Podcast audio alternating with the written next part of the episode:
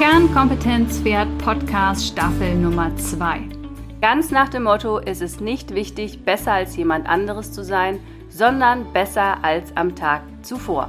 Und in diesem Fall für dein Pferd. Ja, in dieser Podcast-Folge soll es um Hufkrebs gehen, denn in der letzten Ausgabe einer Fachzeitschrift für Tierärzte, die ich bekommen habe, wurde das Thema Hufkrebs beleuchtet. Und da dieses Thema schon lange auf der Podcast-Liste steht, habe ich das nun zum Anlass genommen und wir sprechen heute darüber. Kurz, kommt Gott sei Dank selten vor, aber wenn es da ist, eine echte Herausforderung für alle Beteiligten. Bevor wir jetzt starten, hier noch der Hinweis, du kannst ganz aktuell einen Auszug aus meinem Trainingstagebuch für 0 Euro runterladen und damit schon mal mit dem Monatscheck-in und die Wochentagebuchseite nutzen. Ich verlinke dir das Ganze in den Shownotes. Und jetzt geht es los.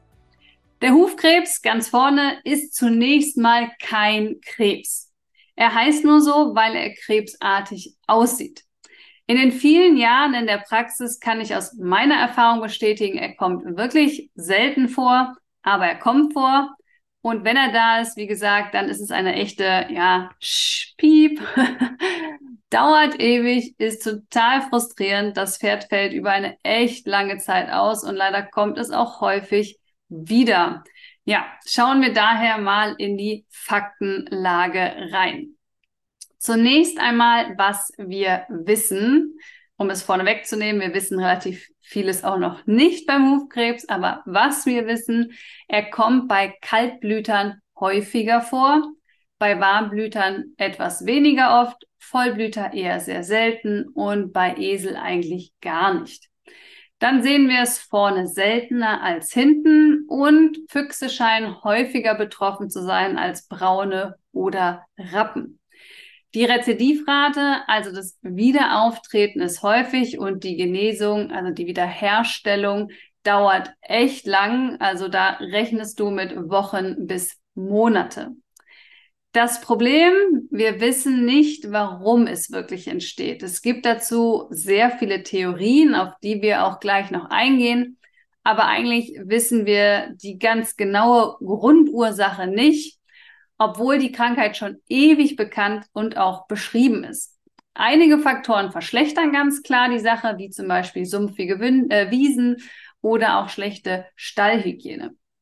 Da die Ursache jetzt aber nicht ganz klar ist, gibt es Behandlungsmethoden noch und nöcher. Aber ja, keinen wissenschaftlich validierten, also bewiesenen Golden Standard.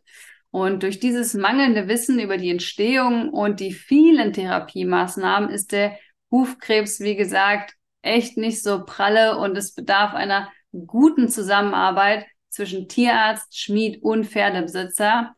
Und, das will ich nicht vorne wegnehmen oder nicht verschweigen, besser gesagt, man braucht viel Geduld, es sind hohe Materialkosten und der Pflegeaufwand ist sehr, sehr hoch.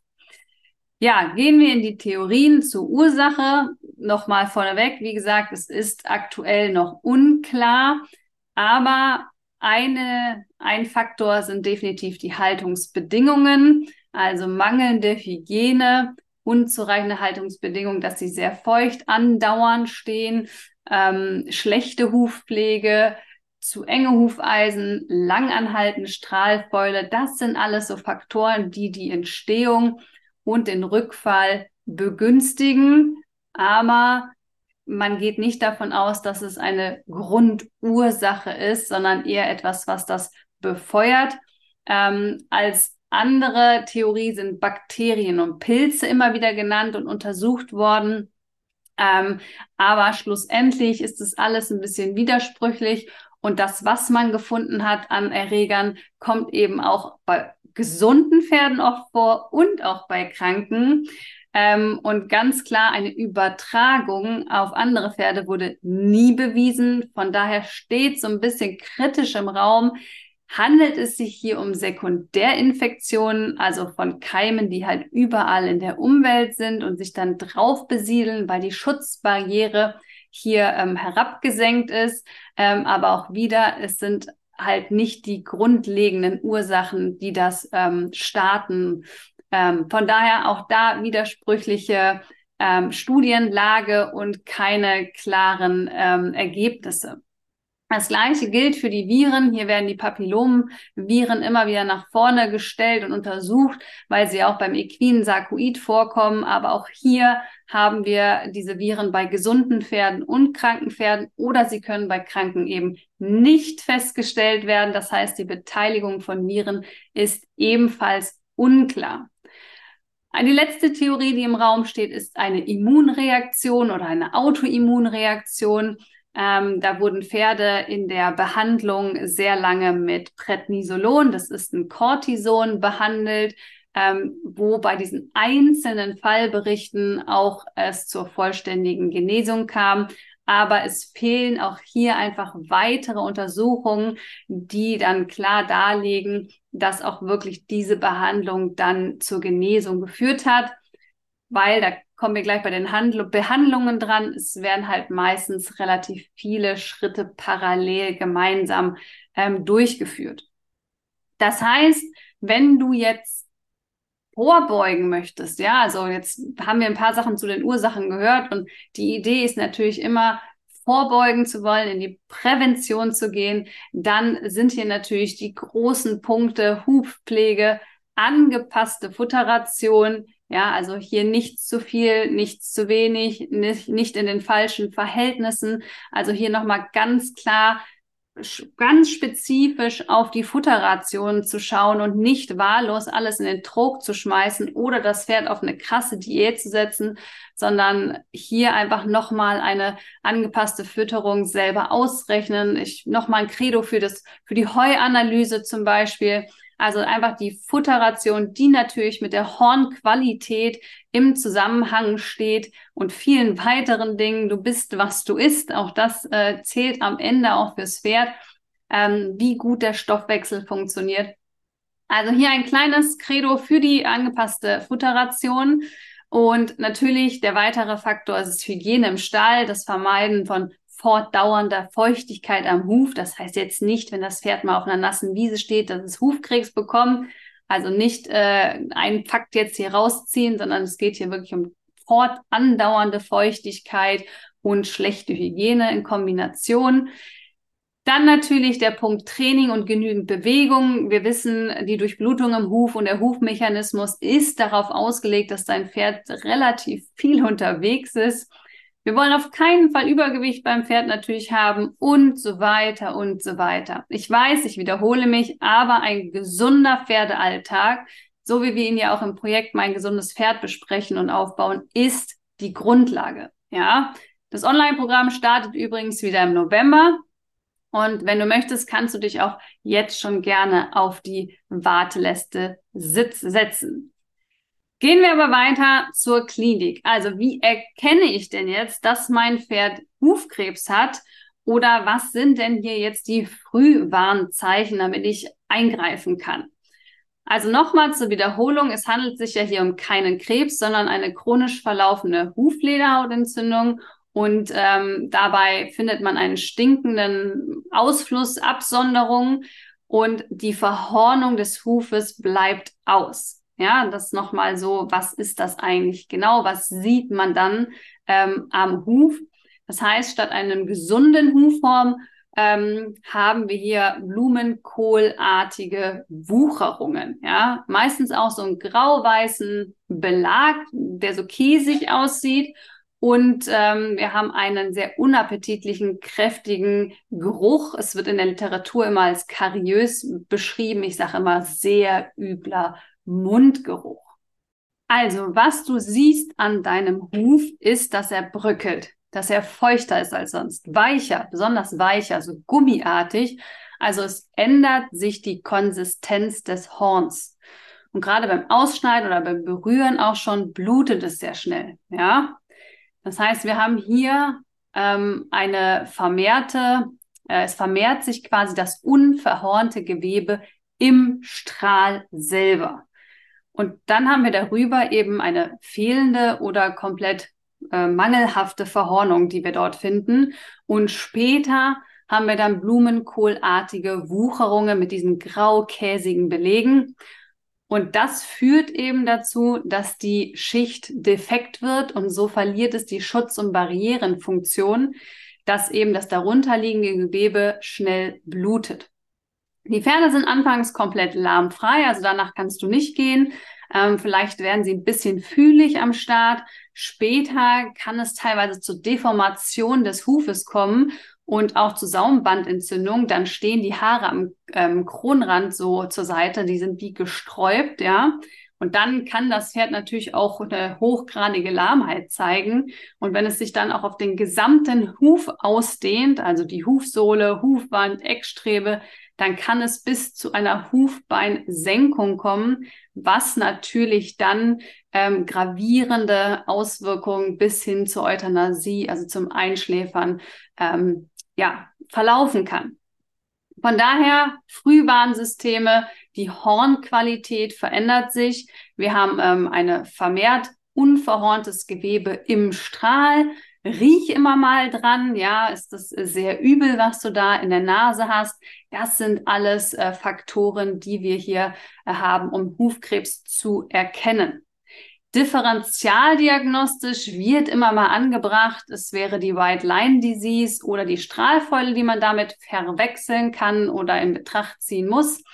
Ähm, aber wenn wir die Diagnose anschauen, ist schon der Vorbericht und dann die klinische Untersuchung am Huf eindeutig. Ähm, von daher gibt es hier nicht viele Differentialdiagnosen, die in Betracht gezogen werden. Man kann für die Diagnose noch eine histologische Untersuchung machen, um die Diagnose zu bestätigen. Das ist aber in der Regel nicht nötig, wie gesagt, weil man es durch den Vorbericht und die klinische Untersuchung ganz klar ähm, stellen kann, die Diagnose. Und dann würde natürlich, wenn es gewünscht ist, das Ganze noch auf Schwarz-Weiß, kann man eine Probe nehmen und in die Histologie schicken, kostet natürlich dann aber wieder extra. Bisschen fraglich ist hier die bakteriologische Untersuchung. Ihr hattet, oder wir haben gerade besprochen am Anfang, dass ja Bakterien eben als These im Raum stehen, man es aber bei Gesunden und bei Kranken findet und dass wir natürlich auch Umgebungskeime finden, wenn wir da eine Probe nehmen.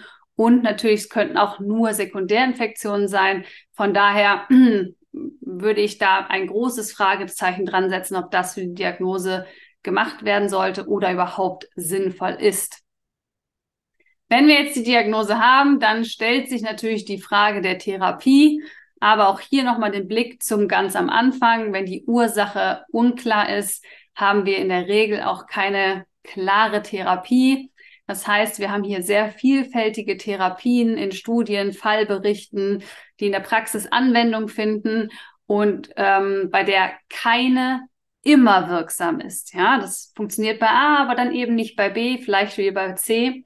Und es dauert eben auch Wochen bis Monate. Was ganz klar gesagt wird, ist, dass du eine strenge Hygiene und Pflege brauchst und dabei ein finanzielles Durchhaltevermögen leider, weil die sauberen Verbände ähm, absolut Priorität haben und ein regelmäßiger Verbandswechsel, da sprechen wir über jeden zweiten Tag teilweise, Natürlich muss das Pferd auf trockenem Untergrund stehen und die Hufverbände müssen mit äh, relativ viel Druck angebracht werden, damit eben diese Wucherungen minimiert werden. Daher empfehle ich auch, dass das am Anfang erstmal der Tierarzt macht, weil er sich sicherlich mehr Druck zutraut, ähm, als jetzt, äh, wenn du selber noch keine Hufverbände ähm, drangelegt hast. Später kann man dann über Deckeleisen sprechen, das ist quasi den Verband ersetzt. Ähm, da muss man einmal den Kostenfaktor Beschlag mit dem Tierarzt äh, Schmied einfach einmal absprechen, ob das sinnvoll und gewünscht ist oder nicht. Aber es ist eine Variante, neben dem Hufverband dann später Deckeleisen drauf zu machen.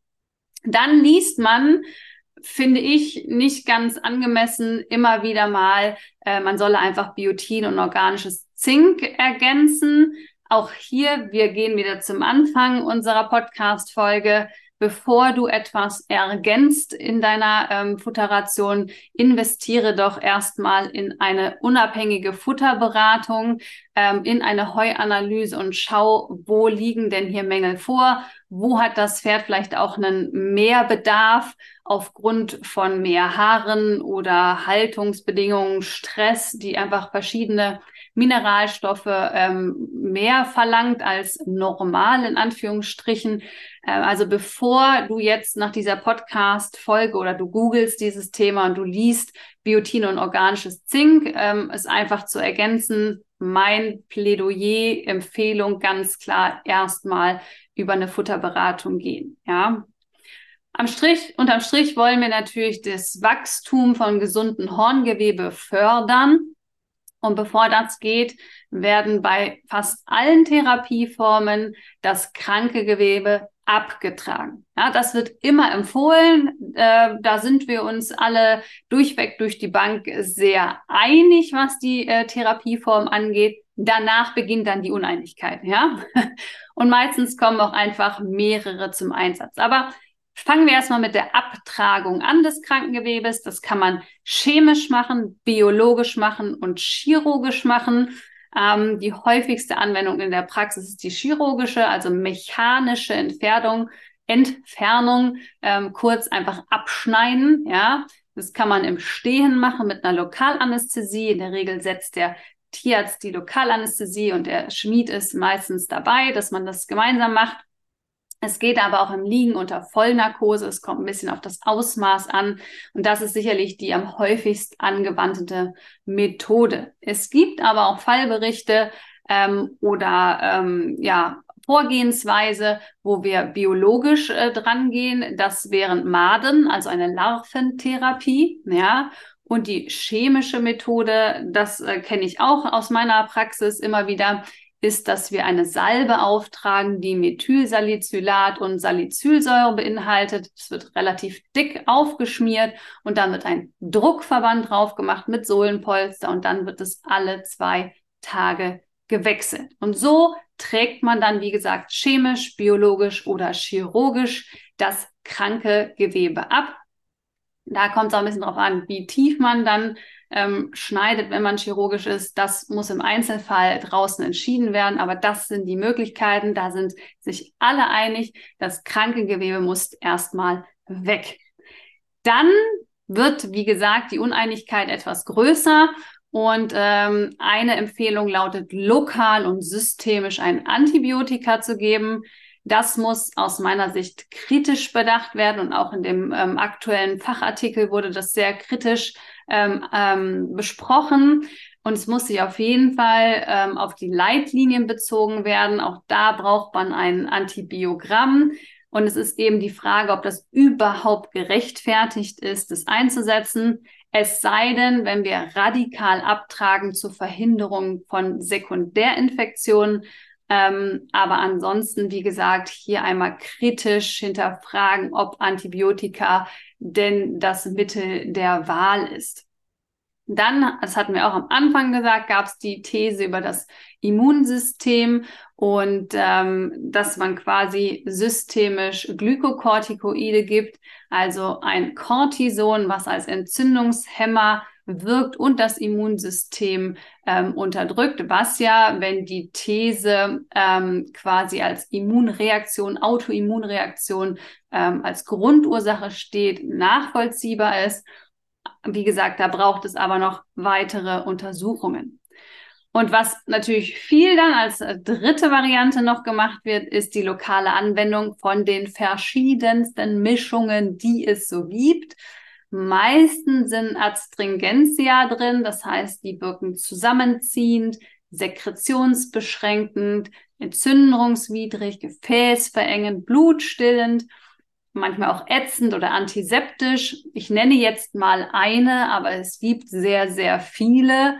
Ähm, da hat jeder so seine Mischung. Wie gesagt, da gibt es nicht die Mischung. Eine, die eher bekannter ist, ist die Gießener Mischung. Aber auch hier, wie gesagt, ähm, ja, ist die Anwendung äh, sehr unterschiedlich, aber in der Regel haben wir eine Kombination aus einer Abtragung und einer lokalen Anwendung im Nachgang. Es gibt dann noch ähm, Therapien, wo wir die Kryotherapie, das heißt, wir haben flüssigen Stickstoff und das bildet dann intrazelluläres Eis und die Zellen werden dann zerstört, dass man das mit anwendet. Und was auch erwähnt worden ist, was ich persönlich noch nie angewendet habe für Hufkrebs, ist das Cisplatin. Das ist ein Zytostatikum. Das hemmt DNA-Replikation der Zellen, ist ein sehr wirksames Chemotherapeutika und aus meiner Praxiserfahrung, wir setzen es bei Sarkoiden, haben wir früher eingesetzt. Im Moment ähm, ist es auch jetzt gerade nicht das Mittel der Wahl, aber das ist mir noch bekannt ähm, für die Behandlung von equinen Sarkoiden, aber nicht für Hufkrebs. Aber auch das wird beschrieben in der Literatur. Ja, du siehst schon das Problem und meistens wird alles gleichzeitig und in Kombination ähm, angewendet und was dann geholfen hat, ja, ist auch in den Studien, Fallberichten und in den retrospektiven Auswertungen echt schwer zu sagen. Und es liegen eben keine Vergleichsuntersuchungen vor, welche lokale topischen Anwendung wirksam ist. Ähm, und meistens, wenn wir Studien haben, dann sind es sehr kleine Fallzahlen oder es sind eben nur Fallberichte von einzelnen Pferden. Ja, also hier weiß, das ist jetzt äh, wahrscheinlich sehr unbefriedigend. Du hast dir wahrscheinlich gewünscht, äh, ich habe jetzt ähm, hebe die Hand und erzähle, du machst das und dann ist weg. Das kann ich so leider nicht mitgeben in dieser Podcast-Folge. Ähm, Fakt ist, wie gesagt, Hufverbände, regelmäßiger Wechsel und trockener Untergrund, Futteration nochmal überprüfen. Dann wird das kranke Gewebe immer abgetragen und dann wird lokal etwas angewendet. Das ist aber dann je nach Praxis und Region sehr, sehr unterschiedlich. Die Prognose ist günstig bis vorsichtig, also kann das Pferd jetzt wieder jemals gut laufen und wird gesund. Das kommt darauf an, ist nur ein Fuß betroffen, alle betroffen, hast du es sehr früh erkannt und ist sofort gehandelt worden. Ja, oder besteht es schon sehr viel länger und wir haben massive Blutungen und Wucherungen schon. Ähm, wenn es zum Rückfall kommt, dann ist es meistens in den ersten zwölf Monaten, aber eine vollständige Genesung ist definitiv möglich. Ja, fassen wir nochmal die häufigsten Fragen zusammen, die über Instagram an mich herangetreten worden sind. Kann Hufkrebs geheilt werden? Ja, das hängt von der Schwere der Erkrankung ab, aber eine vollständige Heilung ist definitiv möglich. Kann Hufkrebs, zweite Frage, auf andere Pferde übertragen werden? Nein, es ist nicht übertragbar. Dritte Frage war, ähm, können Pferde nach der erfolgreichen Behandlung wieder normal laufen? Ja, in den meisten Fällen kann das auf jeden Fall nach einer erfolgreichen Behandlung ähm, wieder lahmfrei, ähm, schmerzfrei vor allen Dingen ähm, wieder äh, sich bewegen. Es gibt Ausnahmen, wir haben darüber gesprochen, Deformation des Hufes bis zur Hufbeinabsenkung, dann natürlich nicht mehr. Ja, wie kann ich das Risiko minimieren? Ich hoffe, das ist äh, hängen geblieben. Äh, regelmäßige Hufpflege. Ich erwähne nochmal die bedarfsgerechte Ernährung. ähm, von daher, das sind natürlich so Faktoren, die das Risiko für Hufkrebs minimieren.